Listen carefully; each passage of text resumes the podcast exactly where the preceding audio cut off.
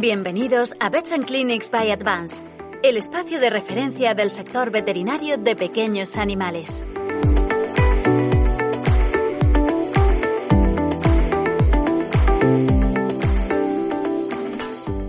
Buenas tardes, bienvenidas y bienvenidos un día más al canal de Vets and Clinics by Advance. Antes de empezar, quería recordaros que nuevamente hoy, durante toda la emisión de este webinar, podréis escribir vuestras consultas en el chat de nuestro canal y nuestro invitado dará respuesta a todas ellas aquí en directo. Sin más dilación, empezamos. Hoy nos encontramos con Fernando Mir, diplomado y especialista europeo en reproducción animal, y nos hablará, nos desvelará los misterios sobre las fiometras y nos resolverá una duda muy importante si es una urgencia médica o es una urgencia quirúrgica.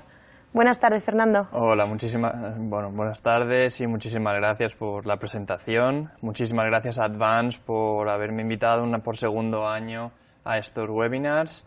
Y, bueno, sin más, hablar de la piómetra, que la piómetra es una enfermedad genital muy frecuente en la perra, de hecho es la más frecuente de ellas, afecta al 20% de todas las perras no esterilizadas, las perras enteras, con una edad media de 8 años.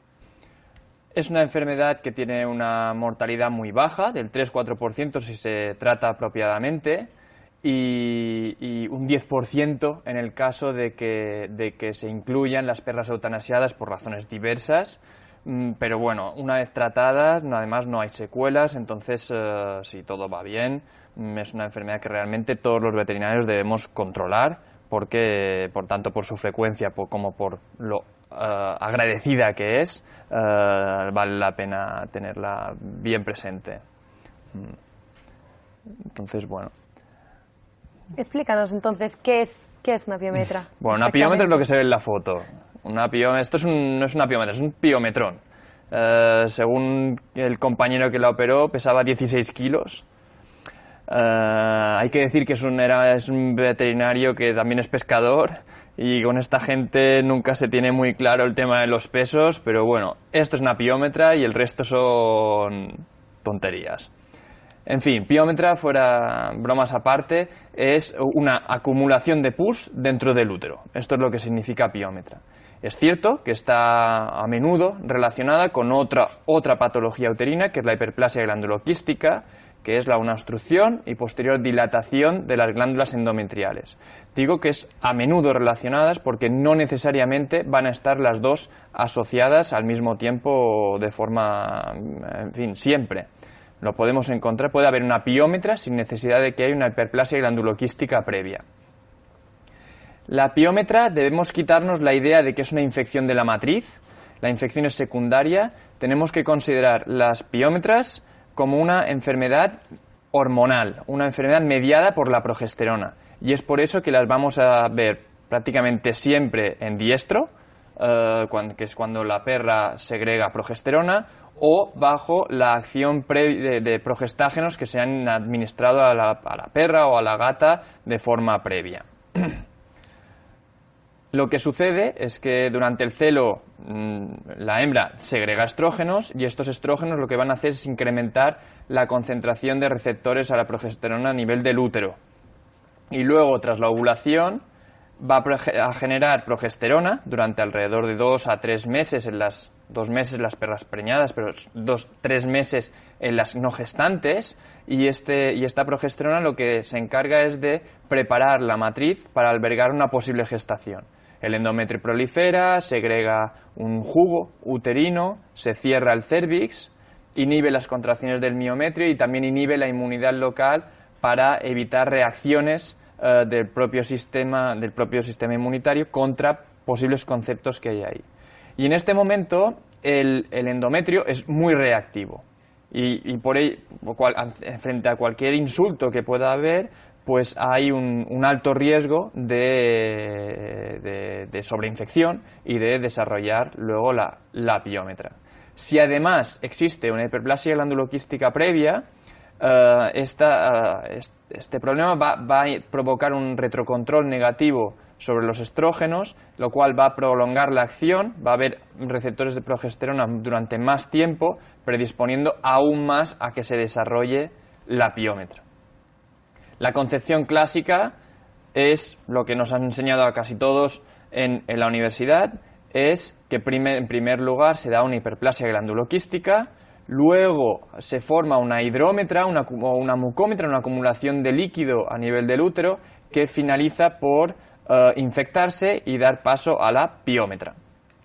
Está visto que no necesariamente es así, que puede haber una infección subclínica. Eh, hay que tener en cuenta que el, más o menos el 60% de las perras durante el celo tienen gérmenes de forma normal en la vagina y en la matriz, el mismo porcentaje, y esas, bacterias provocan una infiltración linfoplasmocitaria que pueden acabar provocando una piómetra. Las bacterias que nos vamos a encontrar en las piómetras, el 70% de los casos es Escherichia coli. Va a ser exactamente la misma bacteria que está presente en las heces o en la orina. Otro 15% se corresponde con estafilococos, estreptos, klebsiella, en fin, mm, bacterias típicas también del, microbioma de la perra y un 15% el final eh, pueden ser bacterias anaerobias, de modo que nos podemos llegar a encontrar gas en las piómetras. Y de forma más anecdótica, hay un estudio que muestra que el 16% de las piómetras contenían micoplasmas. ¿Y existen factores que sean predisponentes de esta, de esta patología? Sí. El primero, el primero de ellos, cada vez menos utilizado, al menos en España, eh, son los progestágenos. Todo lo que son eh, progesterona de origen sintético tiene mucha mayor afinidad por los receptores de progesterona del útero y, y, predisponen al animal a desarrollar no solo piómetras, sino también tumores de mama, eh, fibra nomatosis, en fin, cualquier tipo de patología asociada a la, progesterona. Mm, aquí ya yo diría que es prácticamente no hay, no hay gente que recomiende la administración oral de, progestágenos. Mm, la, la, proligestona también se puede, se puede seguir comprando y hay algunas veces que se puede poner. Se supone que es la, menos, la, la que hay menos probabilidades de que acabe desarrollando enfermedades asociadas a esto, pero aún así, si se administra de forma repetida, puede dar, puede dar origen a, a las piómetras. Otra causa muy habitual son los quistes o los tumores ováricos, hormonosecretantes, claro, los principalmente los quistes foliculares son bastante más frecuentes de lo que la gente se cree. Estos segregan estrógenos, luego también están los luteales, mucho más raros, pero segregan progesterona de forma continuada. Y luego, en cuanto a los tumores, son sobre todo los tumores de las células de la granulosa, que segregan fundamentalmente estrógenos, van a provocar un hiperestrogenismo, pero, como sabéis, estrógenos, progesterona, testosterona son hormonas que al final proceden del colesterol y que este tipo de, tumores, pues habitualmente cuando se miden, pues también segregan todo al mismo tiempo, haciendo una especie de cóctel molotov que hace que un animal, que una perra que tenga un tumor de las células de la granulosa acabe haciendo casi seguro una, una con el tiempo. Durante el examen clínico hay que estar atentos porque habitualmente las perras con hiperestrogenismo pues empiezan a tener una alopecia perivulvar, como se ve aquí, que se va extendiendo de forma centrífuga por las patas, alrededor del ano, eh, etcétera. Si se deja evolucionar, mm, se puede ver imágenes como, como en esta gata, que hay una alopecia sobre todo el tronco, eh, que es una alopecia no pruriginosa y también es característica de hiperestrogenismo. Lo bueno es que se coge a tiempo, una vez se, se, esteriliza, eh, esto es completamente reversible. En la ecografía conviene estar atentos porque no es, no es complicado ver quistes ováricos como el de la imagen, esta imagen de aquí, este medía un centímetro y medio aproximadamente, o incluso tumores, que son más raros, pero eh, pueden formar, pues, se, pueden ver de vez en cuando. Remanente ovárico es mucho más, mm, diría que más discreto, además, pero hay que estar atentos durante el examen clínico porque si vemos, aunque nos digan que la perra está esterilizada, eh, si vemos que la, que la, vulva está un poco inflamada, eh, como es el caso en esta foto, hay que preguntar o a ver si la perra de vez en cuando puede tener signos similares a lo que podría ser el celo o algo así, porque hay, hay, hay propietarios que realmente esto a veces, una vez se les pregunta se dan cuenta, pero si no, puede no ser el caso. Y hay que también tener en cuenta que algún, por ahí algún veterinario, mm, yo diría ya viejo, puede hacer algo que eh, llaman la ligadura de trompas, que es no es más que seccionar al nivel del oviducto, pero claro, quedan ahí los ovarios en el mismo sitio y acaban, acaban teniendo la misma, la misma acción que un remanente ovárico y puede tener, la perra puede tener una, una piómetra exactamente igual que si fuera una perra completamente entera y fértil. Estas son imágenes de un remanente ovárico en una gata con una piómetra del muñón uterino. Esto es la, esto es la piómetra y aquí se puede ver cómo al puncionar salía pus del, del muñón una vez, una vez estirpado. Pseudogestación y tumores de mama, también hay, hay muchos veterinarios que piensan que el, hecho de que la perra tenga eh, estas enfermedades lo predispone a hacer piómetras.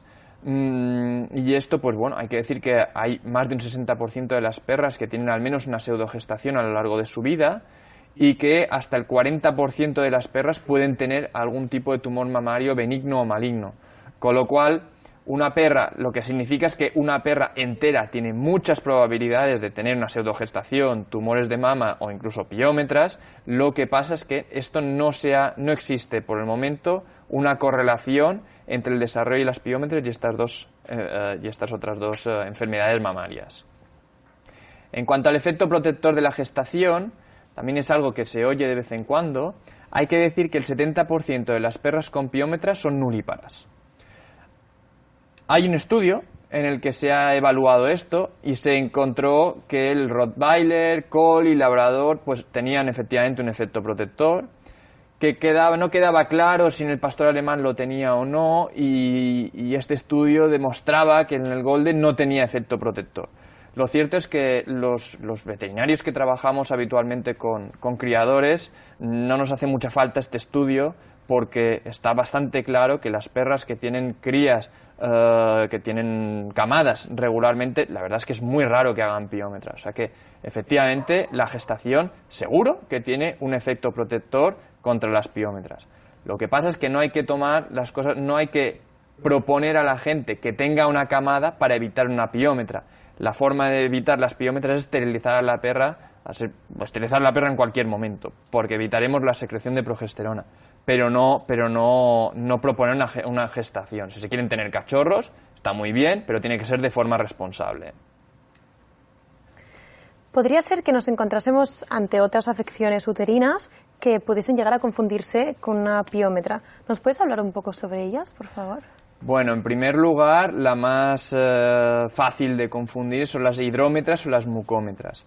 Esto, en realidad, la ecografía es muy similar o por no decir idéntica. Lo que ocurre es que una hidrómetra, una mucómetra, la perra va a estar bien, no va a tener el, estado general no va a estar alterado. Simplemente es una dilatación uterina de líquido, a lo mejor si es muy grande pues se puede llegar a notar una distensión abdominal, pero no va a tener unos eh, síntomas clínicos asociados a eh, los característicos de la piómetra. Luego, otra enfermedad es la metritis posparto, que también se puede, puede haber quien lo considere una piómetra, pero en realidad no tiene nada que ver. La metritis postparto sucede después del parto, en un momento en el que ya no hay progesterona, y es puramente una infección de todas las capas de la matriz, que se trata con antibióticos. En cambio, si tratamos una piómetra exclusivamente con antibióticos, no vamos a, no vamos a solucionarla. A lo mejor la perra recupera un poquito y se medio mantiene, pero no, no es curativo. Y luego, bueno, pues cualquier causa que pueda provocar una dilatación uterina, puede haber tumores uterinos pues con, con bastante contenido líquido que podrían dar una imagen que se sospecha que a lo mejor podría ser una piómetra, una torsión uterina, pues puede, puede, también pensarse que es una piómetra. Hay que decir que para que se torsione, aunque hay algún artículo que dice que, se han encontrado una torsión sin, sin una dilatación previa del, del útero es bastante raro. Lo normal es que si sucede esto sea porque hay algún contenido en el útero. Y, bueno, y luego finalmente decir que también puede haber hematometras o, también un concepto antiguo que es la metrorragia idiopática, seguro que alguno lo ha oído hablar. Esto, estos sangrados vaginales que provienen del, útero eh, prácticamente siempre es porque hay hiperplasia glanduloquística a nivel del útero y que la perra, y que la perra sangra, pero no es una piómetra. Finalmente, hablar de las endometritis. También hay muchos veterinarios que llaman, mal llaman endometritis a las piómetras y endometritis es un término que debería reservarse a una inflamación exclusiva a nivel del endometrio y no provoca una sintomatología clínica, únicamente provoca infertilidad, pero no, no es visible o no la vamos a, no la vamos a diagnosticar eh, en función de lo que veamos en la ecografía y demás, no, no se ve. Entonces, ante esta gran variedad de afecciones uterinas que vemos que pueden existir, ¿cómo dirías que podríamos diagnosticar la biómetra? Bueno, las piómetras en realidad, generalmente suelen ser bastante sencillas de diagnosticar. Muchas veces ya la propia, el propio asistente o la asistenta que, ya te dicen, viene una piómetra, eh, o lo prácticamente tú ya casi casi lo puedes ver cuando justo al llegar, al llegar a la consulta. El 85% de los casos eh, hay una secreción vulvar purulenta, más purulenta o muco, en fin, hemorrágica, más o menos mal maloliente, en fin, esto ya se ve. A nivel de la sintomatología, em, ah, pues casi todas las muchas perras pues vienen con una apatía y una anorexia progresivas desde hace alrededor de una semana, 10 días, algún que otro vómito eh, y más o menos la mitad de ellas tienen poliuria polidipsia. Hay que decir que la otra mitad no lo tienen, o sea que no es patognomónico que tenga poliuria polidipsia que, de, que, tenga, de que tenga una piómetra. Y luego, pues, a nivel de la palpación abdominal, pues, si no tienen dolor especial, se, pues, eh, pues, se puede llegar a notar el útero. No es fácil porque al tener líquido a veces eh, pues no, no, se nota tan fácilmente. Y si tienen dolor abdominal, pues puede indicar que hay una piómetra con, con peritonitis también la temperatura en casi siempre está normal. Si estuviese eh, elevada o disminuida con una piómetra, pues tendríamos pensar que es una piómetra complicada y que puede haber signos de, pues ya de, infección, de septicemia y demás. A nivel de laboratorial, el hemograma, pues mm, alrededor de la mitad de los casos tienen alteraciones en, las, en el hemograma, lo más habitual es que haya una leucocitosis eh, y, una, y una anemia no regenerativa, normocrónica y normocítica, pues una anemia de, inflamación crónica. En el caso de que encontremos neutropenia y linfopenia, mm, asumiremos que la perra tiene signos de sepsis o de endotoxemia. Y en la bioquímica, pues lo más destacable es que si hay la albúmina baja, si hay azotemia o si, si, si el azúcar está, está bajo y las fosfatas alcalinas altas, también son indicativos de que, hay, de que haya una, una endotoxemia una, o, ya, o, una sepsis. Si el azúcar está alto, podría ser indicativo de que la perra tiene una diabetes al mismo tiempo que la piómetra o incluso a lo mejor una acidocetosis. El urianálisis prácticamente la verdad es que no se suele hacer, a menos que justo cuadre que tengas la orina. No es, no es apropiado hacerle una cistocentesis en el momento de la ecografía por, pues por riesgo de poder funcionar la piómetra y porque tampoco te va, a, te va a aportar gran cosa, pero si se mirase la orina y se viera glucosuria, pues eh, hay que pensar en que puede haber esta diabetes asociada o que a lo mejor hay algún tipo de daño tubular a nivel renal.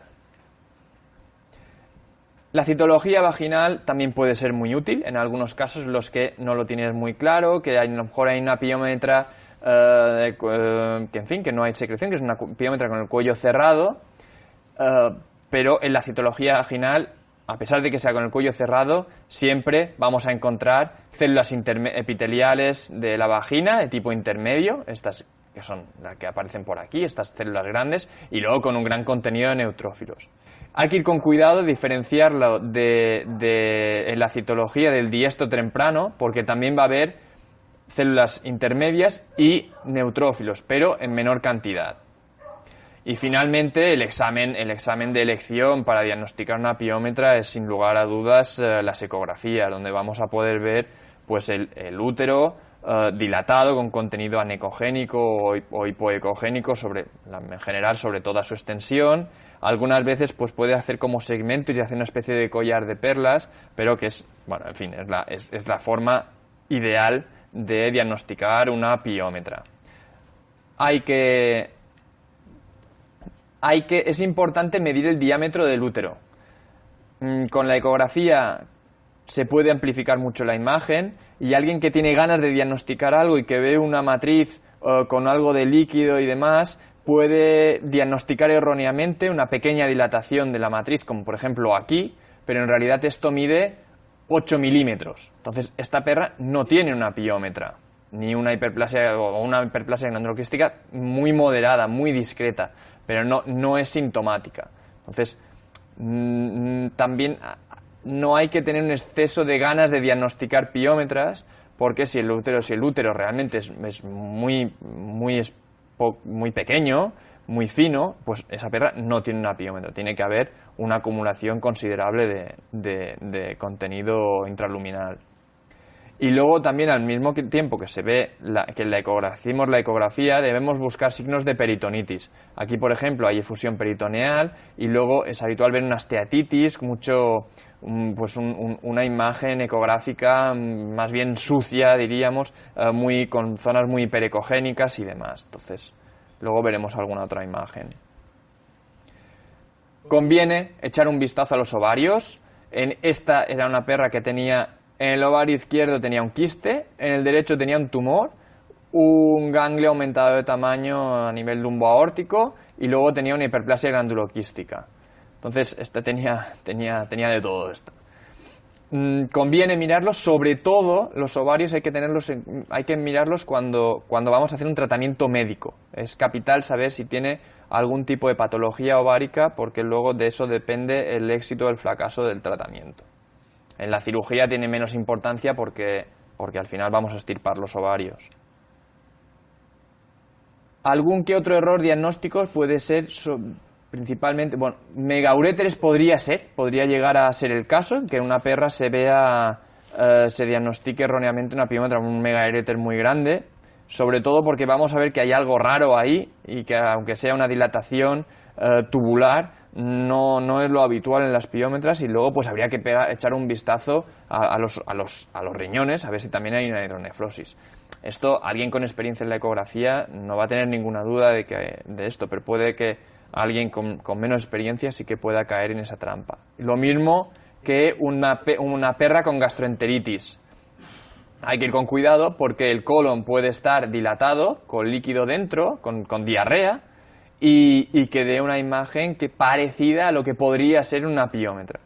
Un truco de veterinario viejo es coger y, y meterle un embudo de estos de otoscopio por el recto. Entonces, si es una diarrea, sale en proyectil y ahí ya sabes que aquella perra no tiene una piómetra. Eh, más allá de todo lo que nos has comentado sobre la sintoma- sintomatología general de, de las hembras que padecen piómetras, ¿qué complicaciones podrían llegar a darse? Bueno, la primera, la, la primera complicación, la conocida por todos, es una insuficiencia renal. Al principio la perra, bueno, está deshidratada con las piómetras y el hecho de que haya una reducción de la perfusión renal, pues puede, puede hacer que tenga una azotemia prerrenal. Debido al depósito de inmunocomplejos a nivel del glomérulo y de los túbulos renales, eh, inmunocomplejos provenientes de Escherichia coli, pues puede acabar provocando una insuficiencia renal aguda, que es más grave. Mm. Luego, pues septicemia, hay que estar atentos si hay una taquicardia, una taquipnea, si la temperatura eh, rectal es anormal y si los leucocitos están altos, pues vamos a decir que tiene un SIRS. Si además está hipotensa, pues puede tener sepsis, fallo multiorgánico y en los casos en los que se ha dejado de evolucionar una piómetra eh, durante eh, demasiado tiempo, pues se pueden, se pueden, llegar, se pueden llegar a morir. La peritonitis se puede observar en alrededor del 10% de los casos y normalmente eso porque la piómetra se ha perforado o porque hay una supuración a través de la pared del útero.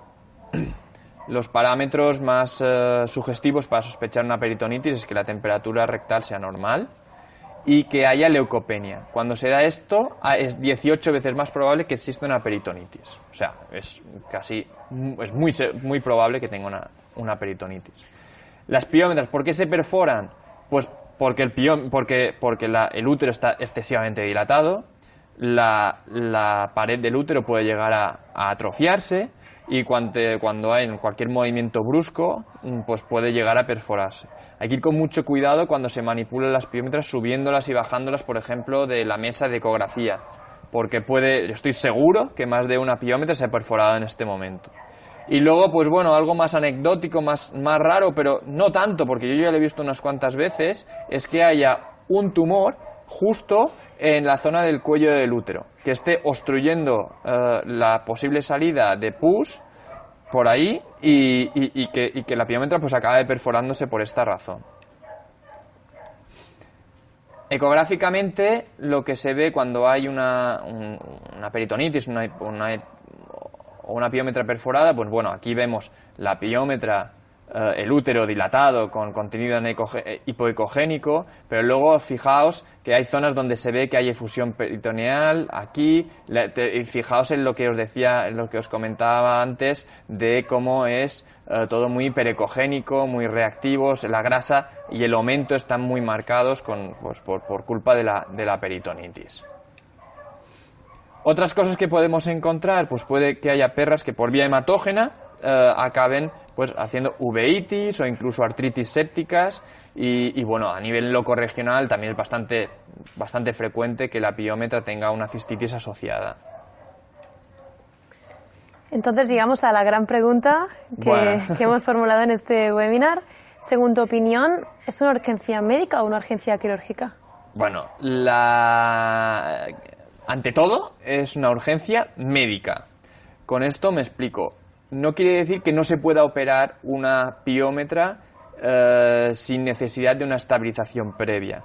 Lo que pasa es que si la perra está con ante cualquier tipo de, reducción del estado general, esa perra merece hacer una estabilización. Si la perra está perfecta, está bien, pero tiene una, diagnosticamos una piómetra, se la puede operar directamente y no va a pasar nada pero ante cualquier eh, reducción del estado general, deshidratación, alteraciones analíticas y demás, es mucho mejor eh, estabilizar a la perra antes de operarla. Lo que está clarísimo es que no vamos a salvar ninguna perra por operarla rápidamente. Y es importante tenerlo en mente. Es mejor, es, una perra cuando está mal, es mejor intentar estabilizarla que a lo mejor no, ya no hay nada que hacer y se muere, que operarle que se te muera durante la cirugía o una hora después. A nivel de la estabilización, pues bueno, el tratamiento del shock, mm, no, pues hay que ponerle fluidos eh, para corregir el desequilibrio electrolítico, pues Ringer o suelo fisiológico. Eh, si en, en, el caso de que la perra esté hipotensa, pues le podemos añadir coloides o hipertónicos, reduciendo la cantidad de cristaloides una cobertura de antibiótica de, amplio espectro.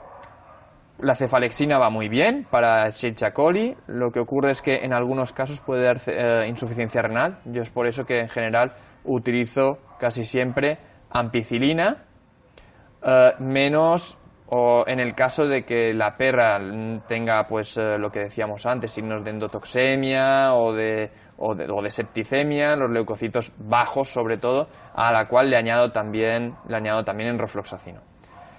Si el azúcar está bajo, por supuesto hay que suplementarlo. Y luego, pues, aparte de esto, pues según lo, lo, habituados que estemos a trabajar en critical care y este tipo de cosas, pues a lo mejor también se pueden corregir otro tipo de, de desequilibrio. Tratamiento de elección es la barosterectomía lo suyo es haberla estabilizado previamente alrededor de 6 horas, 12 como mucho, tampoco es necesario estar esperando muchísimo. Eh, a nivel de anestésico, pues evitar los productos hipotensores. Si la perra, si el estado general es un poco comprometido, pues tal vez mm, eh, pues, mm, Valium fentanilo, por ejemplo, o Valium metadona o algo así, como premedicación. Luego, pues eh, anestesiar con propofol y, isoflorano mismo, no, no, no, no, no hay mucho más las excepciones son la piómetra perforada y la peritonitis. También hay que hacer una estabilización, pero no conviene em, que sea demasiado larga eh, porque, porque en el fondo al final la, la, infección ya no está dentro de la matriz, sino en todo el abdomen, con, con lo cual conviene cuanto antes poder lavar, eh, poder lavar el abdomen. Pero es mejor hacer una, una pequeña estabilización de un par de horas al menos. A nivel del postoperatorio hay que ir con un poco de cuidado porque algunas veces la perra en postoperatorio inmediato puede estar peor que cuando llegó eh, antes de la cirugía, porque al movilizar la matriz, eh, la Escherichia coli puede soltar muchas endotoxinas que provoquen una hipotensión mm, y una hipotermia bastante considerable. Con lo cual, pues bueno, luego ah, es algo que se ve con bastante frecuencia. Si el hecho de que la perra esté eh, abatida, con las mucosas pálidas y con una leucopenia, se ha asociado a un riesgo más de tres veces superior a que tenga una hospitalización superior a tres días. También algo que también se puede hacer para monitorizar el estado general es mirar la proteína C reactiva. Mm, bueno, esto según el caso puede ser interesante o, o no. Y Fernando, ¿cómo podemos tratar médicamente eh, una piómetra? Bueno, el tratamiento médico está prácticamente reservado a perras en buen estado general, eso por supuesto, y luego destinadas a la reproducción, a las cuales se quiere hacer reproducir eh, una vez después, de, después de, padecer esta piómetra. También se puede utilizar como parte de la estabilización en perras o gatas en las cuales están en muy mal estado general, eh, que, no es, que no es posible operar en ese momento pero bueno, ya no es frecuente. yo diría que el, caso más típico es la, Yorkie de 16 años que llega fatal a la clínica y que mientras le vas poniendo un suero, pues ya le pones, le pones la primera inyección de antiprogestágeno para que vaya haciendo efecto. Y esto, porque no sabes cuánto tiempo va a durar. Claro, si es una perra de gran tamaño, ponerle eh, la gleipristona Mm, también hay que tener en cuenta que es un precio caro para una perra grande. Entonces, bueno, esto todo depende, ¿no? Esto depende del propietario. Pero yo diría que sobre todo en el caso médico es está indicado en perras eh, esto mayores para que mientras se va estabilizando al animal al menos le pones ese tratamiento y, y al cabo de 24 horas si aún sigue mal pero ya se empieza a abrirse el cuello de la matriz y a expulsar eh, pus, pues seguro que se irá encontrando mejor. Económicamente el tratamiento médico no resulta interesante para el propietario, porque aparte de que, de que sale caro para una perra grande, comparado con una cirugía, pues eh, sale igual o más caro, eh, no, no, es curativo como la varisterectomía. Entonces, pues luego puede recidivar. La glepristona es el, producto estrella del tratamiento médico, eh, lo que es un inhibidor competitivo de la progesterona, lo que hace es eh, pues, eh, ir a los receptores de progesterona y desplazar a la progesterona. Y, bueno, inicialmente el tratamiento siempre, se, siempre se, empieza con dos inyecciones separadas de 24 horas, 10 miligramos kilo por perra o, 15 miligramos kilo en la gata, porque, porque tienen mayor afinidad. Y, bueno, el esquema básico del tratamiento de, la hiperpiómetra es poner estas dos inyecciones a 24 horas. Como el tiempo de vida media de la glepristona es de alrededor de entre 6 y 7 días, se le pone una nueva inyección 8 días después, o sea, el, día 8 o 6 días después de la, de la segunda inyección y casi siempre se suele poner una inyección más el día 15. Si la perra está en buen estado general y no tiene, no tiene problemas cardíacos, renales o respiratorios, se puede administrar también una prostaglandina. Por ejemplo, el, cloprostenol a 1 o 2 microgramos kilo día o el dinoprost a entre 50 y 150 microgramos kilo.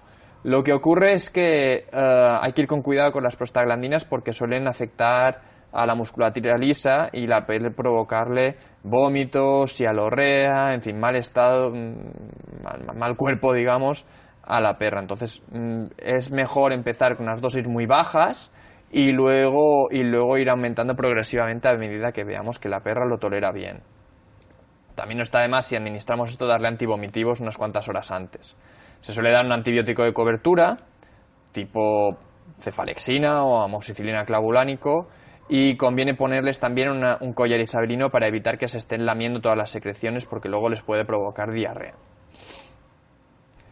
Cabergolina y creprostenol es otra alternativa al tratamiento médico.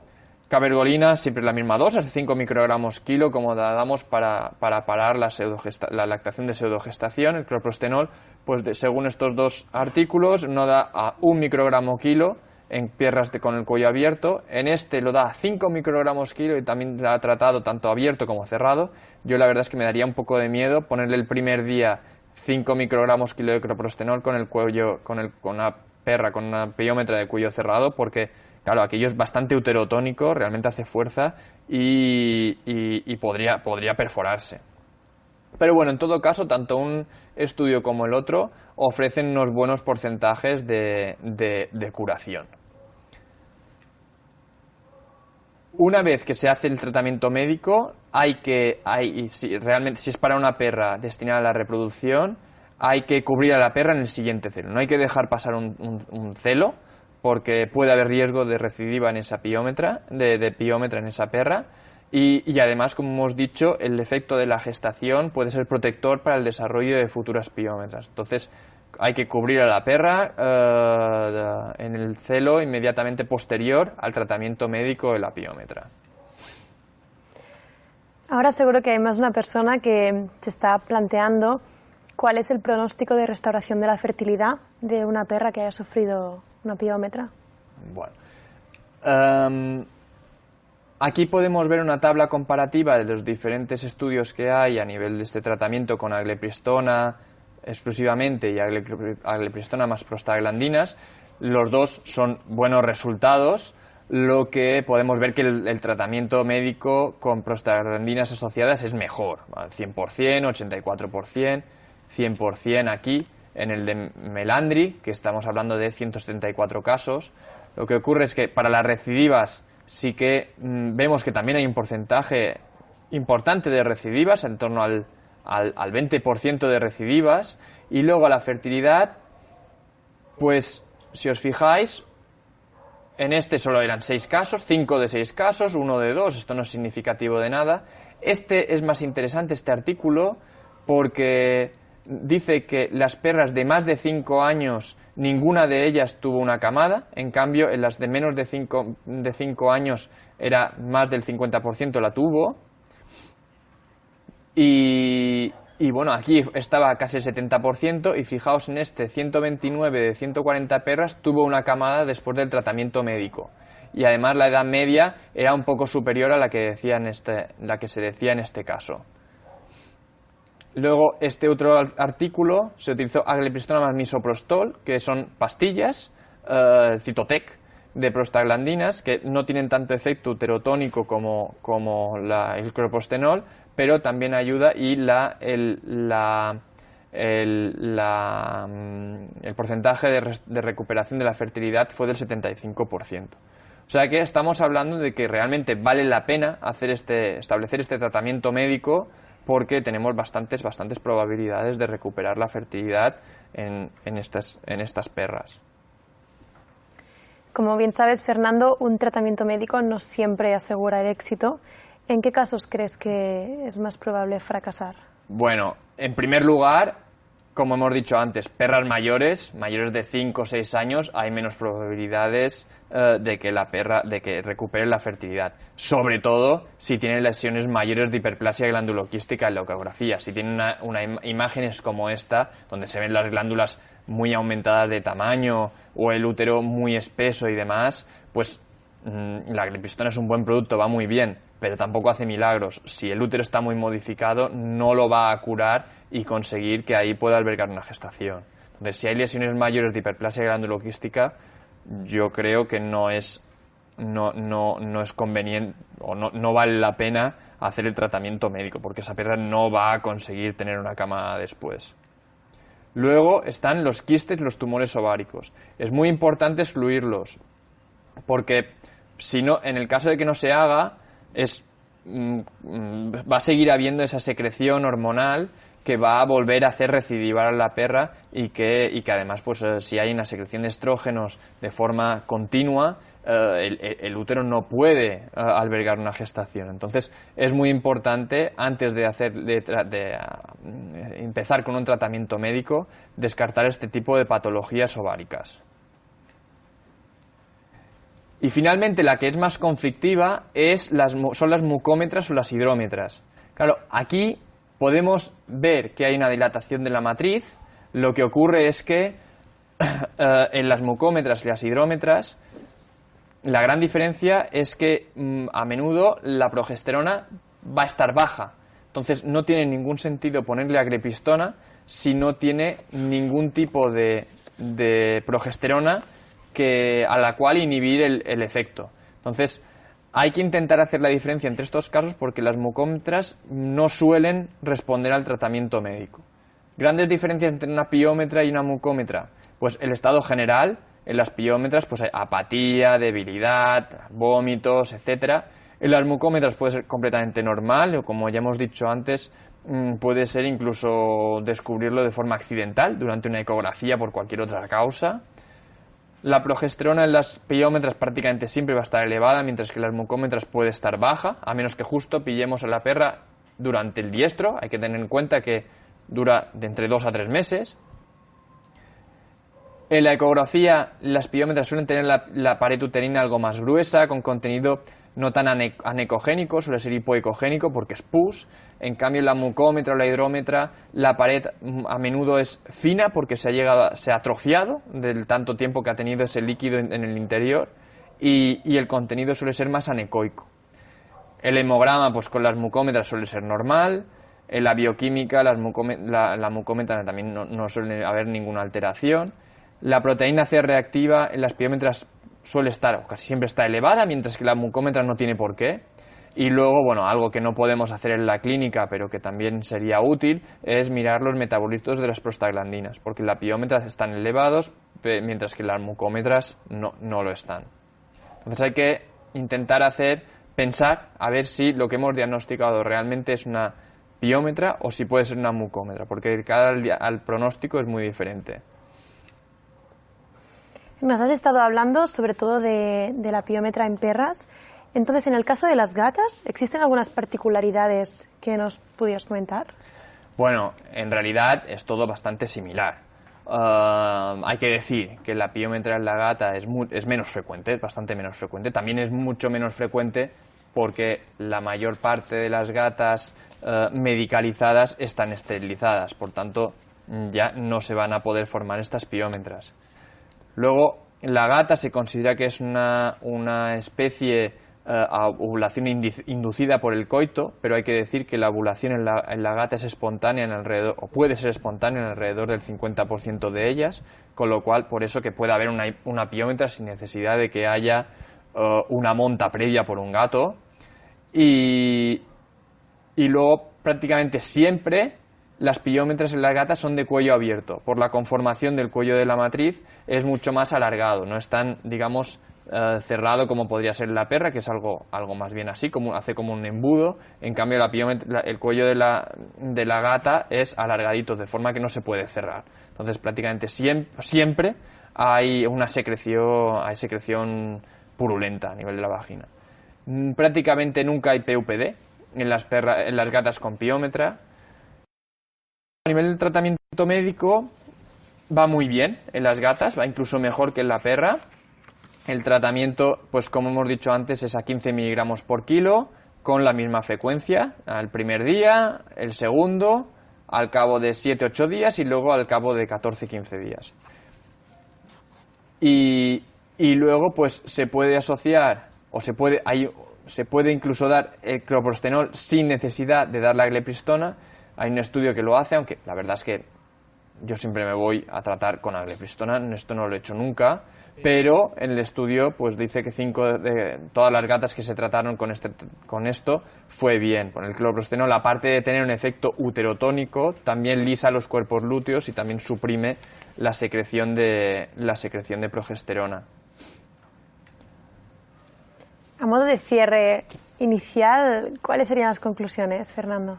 Bueno, eh, que un 20% de las perras enteras desarrollen una piómetra a lo largo de su vida, lo cual es un porcentaje muy elevado, que habitualmente tiene muy buen pronóstico si se trata de forma apropiada, con lo cual hay que, hay que digamos, animar a los propietarios a, a, que, a, que, a operar, sobre todo, que la esterilización médica es mucho más importante que la intervención quirúrgica, la única excepción son las piómetras perforadas y las peritonitis, pero que no hay que, no tiene por qué ser, eh, o sea, no, no, hay que operar directamente, hay que hacer una estabilización, pero más corta. Y que, sobre todo, que cuando una perra con una piómetra llega en mal estado general, es importante asumir que no hay que operarla inmediatamente. No hay que hacer eh, no hay que ponerse a operar una piómetra a las 2 de la mañana. Es mucho mejor ponerle un suero, porque si esa perra se va a morir, se va a morir igual eh, eh, durante la estabilización que una vez operada. Eso es seguro. Igual o, tiene menos probabilidades de sobrevivir si se opera directamente. Y luego, a nivel del tratamiento médico, decir que es interesante, que realmente funciona. En, ahí está pues, para, para perras y gatas destinadas a la, a la reproducción. Pero que antes hay que hay que descartar quistes, tumores ováricos, hiperplasia glanduloquística grave y luego pues intentar establecer esta diferencia que a veces no es fácil entre una mucómetra o hidrómetra y una piómetra. Y bueno, eso, eso es todo lo que tenía que contaros. Por nuestra parte, como bien sabes, entran algunas preguntas a través del chat. Una de ellas eh, querría saber ¿Cuál es el riesgo de una piómetra en una perra castrada por la paroscopia de aproximadamente un año de edad? Bueno, yo diría que a partir del momento en que se le, han estirpado los ovarios hay cero riesgo. Si se le han estirpado correctamente. La, la piómetra, una vez más, la piómetra es una enfermedad hormonal. Tenemos que dejar de decir que es una infección de la matriz. Es cierto, hay una infección, o una sobreinfección, mejor dicho, pero es una enfermedad hormonal, una enfermedad que solo aparece cuando hay progesterona. Contrariamente a los tumores de mama, que una vez esterilizada la perra aún le pueden salir tumores de mama, eh, si esterilizamos a la perra a 8 años no va a tener mayor riesgo de tener una piómetra al cabo de 3 años, no va a tener, no va a tener piómetra, porque sin progesterona no hay piómetra. Entonces, por la técnica que sea, si le estirpas los ovarios, no hay no hay otra fuente de progesterona en el organismo. Hay una mínima producción de progesterona a nivel de las glándulas adrenales, eso es todo, pero no para, para provocar una piómetra. Perfecto. Pues hasta aquí el webinar de hoy. Muchas gracias, Fernando, por, por haber venido aquí a acompañarnos. De nada, este una vez más, muchísimas gracias a vosotros por haberme invitado y, y, bueno, espero que haya gustado y que sea útil. Gracias. A todos y a todas vosotras, recordad que en el momento en que acabemos esta emisión disponéis de forma gratuita de esta presentación que nos ha compartido hoy Fernando y también de material relacionado veterinario muy interesante para, para que podáis seguir formándoos en esta, en esta profesión. Muchísimas gracias y nos vemos el miércoles 30. Gracias por confiar en Vets and Clinics by Advance. Ayuda a compartir este contenido con la comunidad veterinaria suscribiéndote a nuestro canal, valorando cada episodio y dejando tus comentarios para que conozcamos qué temas os interesan. Hasta el próximo programa.